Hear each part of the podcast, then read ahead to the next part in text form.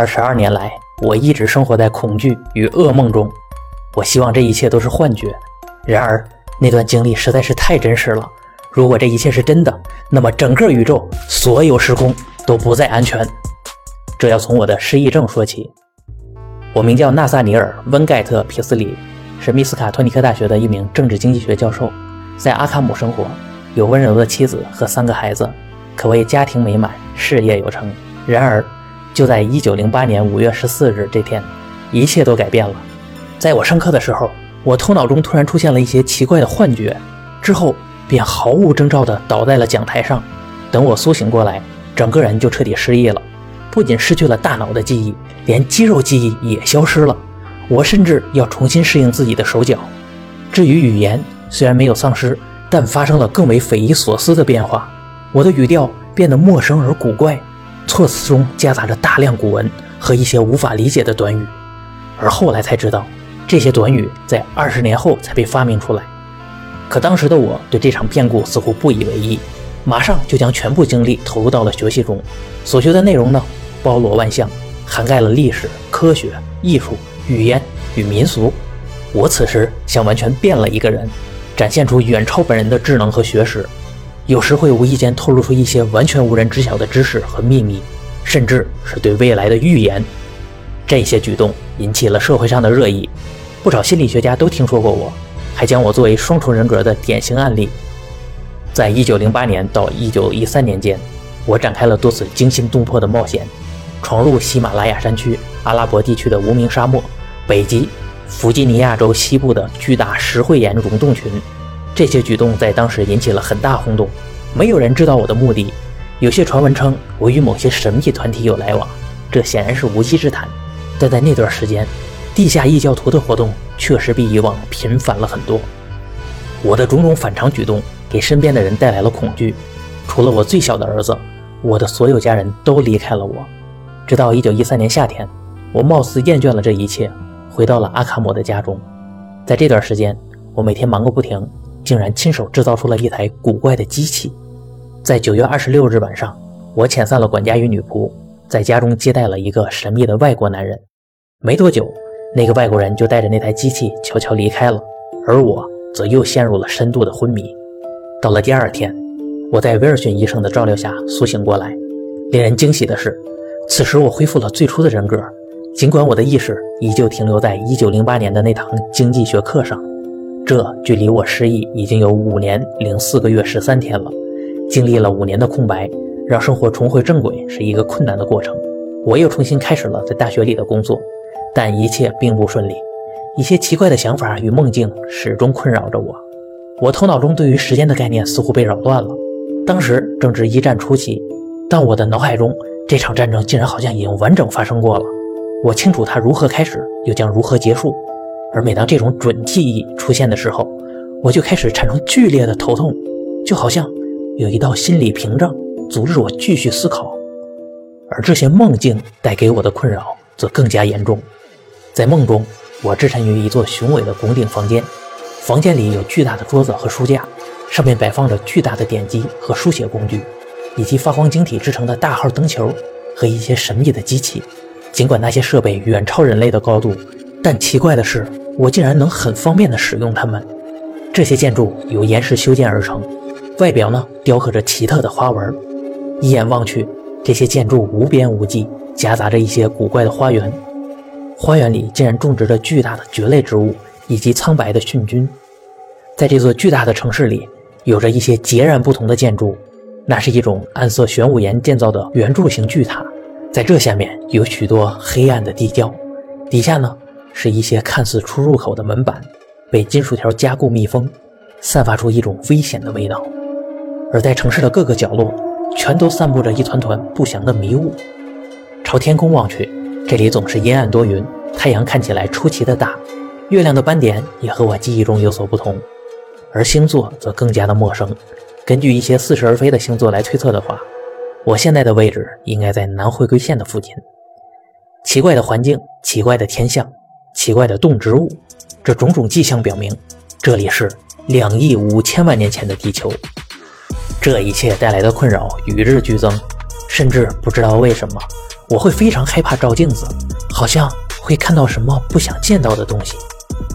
直到一九一五年，我的精神状态变得更差了，我不得不辞掉了大学里的工作，开始系统的学习心理学方面的知识，并着手研究失忆症的病例，将我的梦境和症状记录下来进行分析，希望能借此找到问题的根源，摆脱它带来的影响。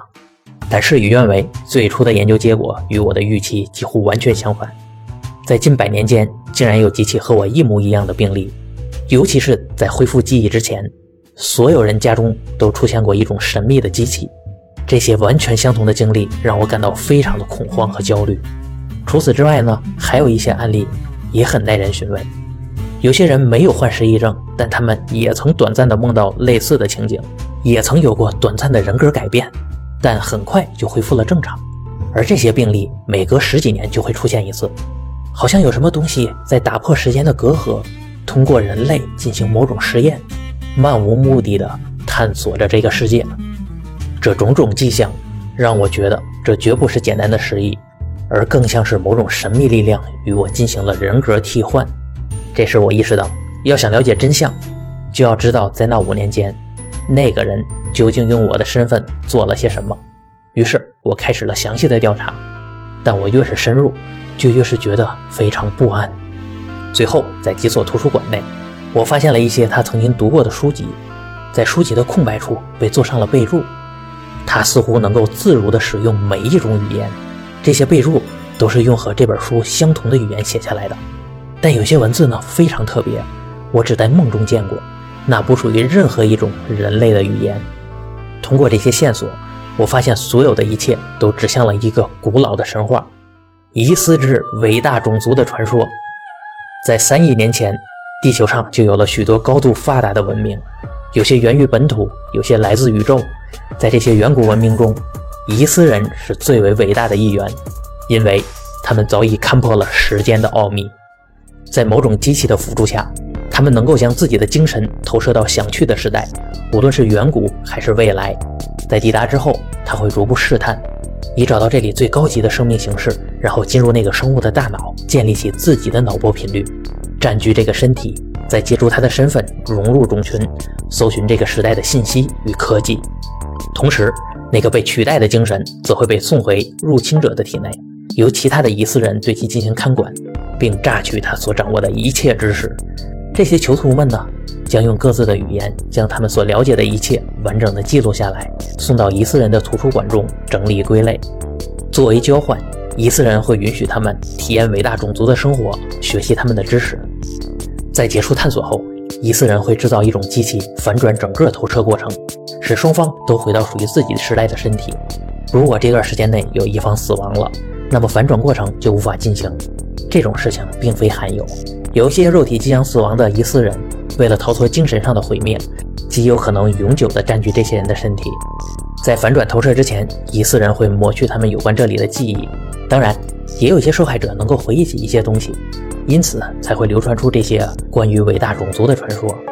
但这对于疑似人并没有什么坏处，反而有人建立了一些秘密组织，专门为那些来到这个时代的疑似人提供帮助。疑似人不仅会与地球上的生命进行精神交换，他们也同其他星球上的生物进行精神交换，甚至与不同时代的同类进行精神交换。他们探索更为广阔的知识，掌握自己族群的命运。他们在最为重要的图书馆里记录了完整的宇宙编年史，记载了曾经存在或者将会出现的每一个物种及其文明。他们知晓宇宙的一切奥秘，但他们并非起源于地球。他们原本的星球早已毁灭。在此之前，他们将精神投射向十亿年前生活在地球上的某种锥状生物。从此，地球上的伟大种族诞生了，而那些被交换的精神则被送去了那个垂死的世界，等待毁灭的降临。之后，疑似人还会再度面临灭绝的威胁，而他们依旧会故技重施，一次次获得全新的身体，一次次逃离灾难。这就是关于疑似之伟大种族的传说。一切都说得通了，这就是我噩梦的原因。在我失忆期间，我的第二人格接触到了这些古老的神话。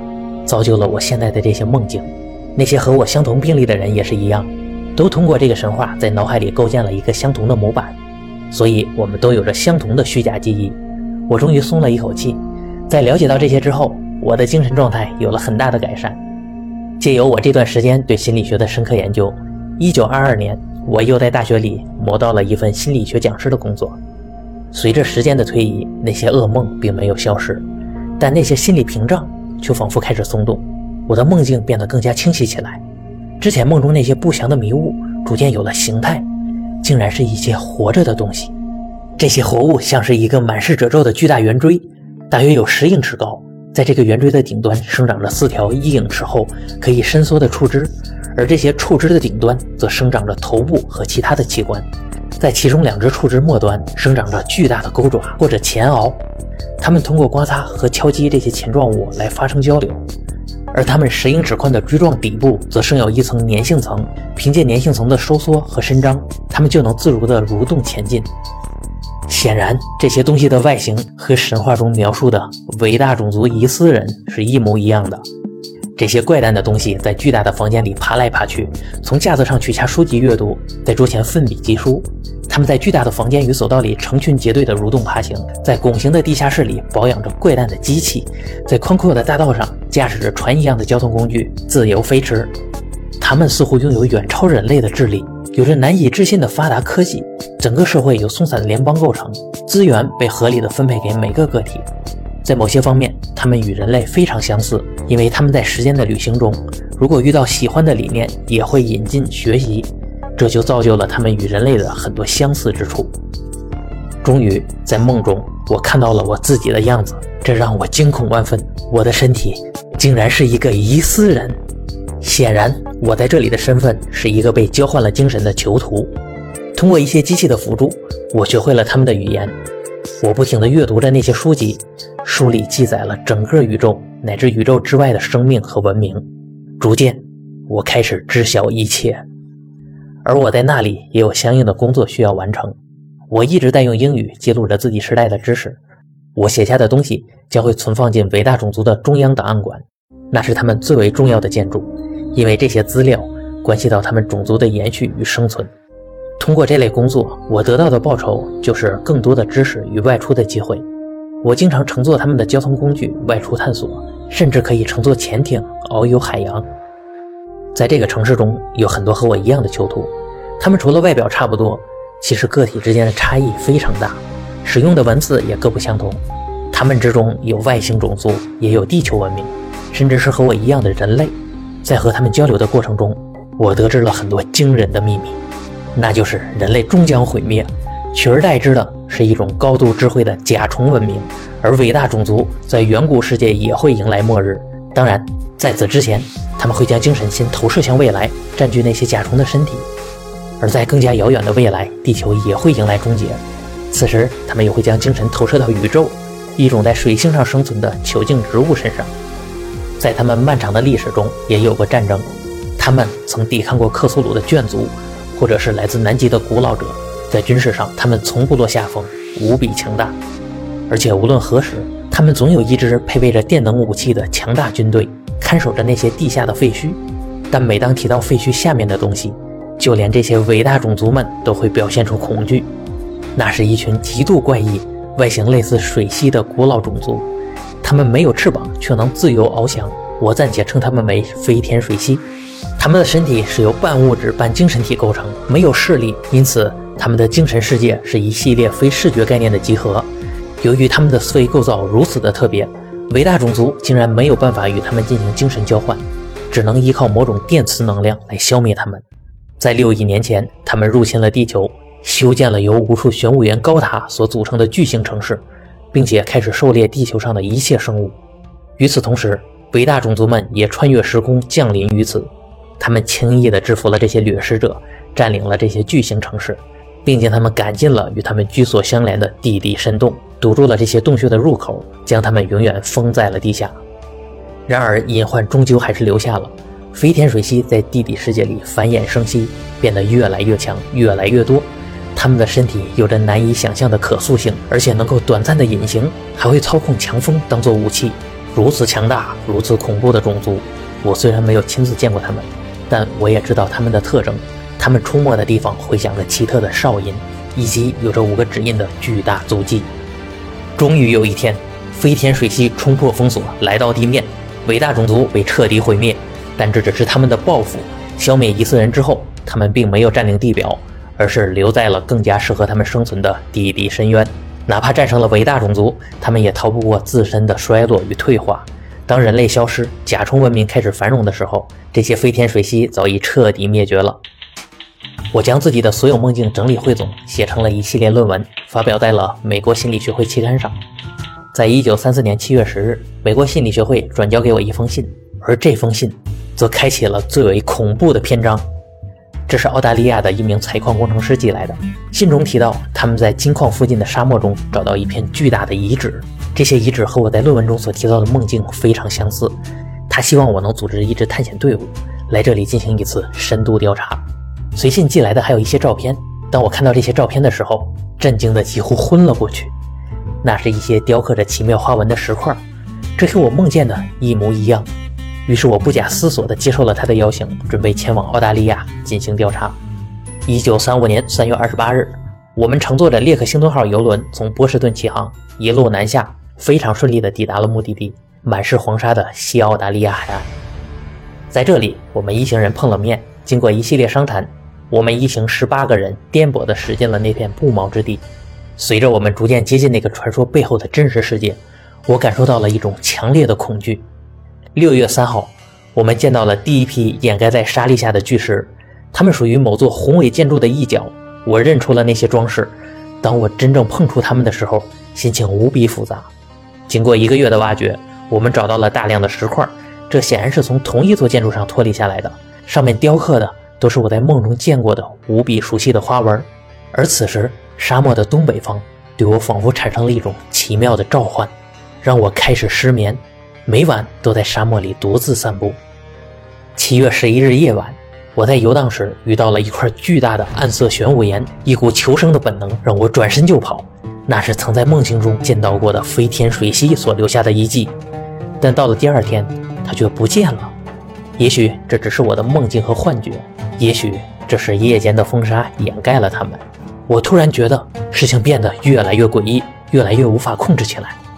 七月十七日晚十一点。我像往常一样外出散步，到了凌晨三点半，突然刮起了猛烈的狂风，惊醒了营地中的所有人。他们发现我不见了，沙漠中泛着丑恶的苍白色光芒，这让当地的土著居民非常恐慌。在他们的那些神话中，曾提到过这种风，这风从那些可怕的巨大石屋里刮出来，让人们有去无回。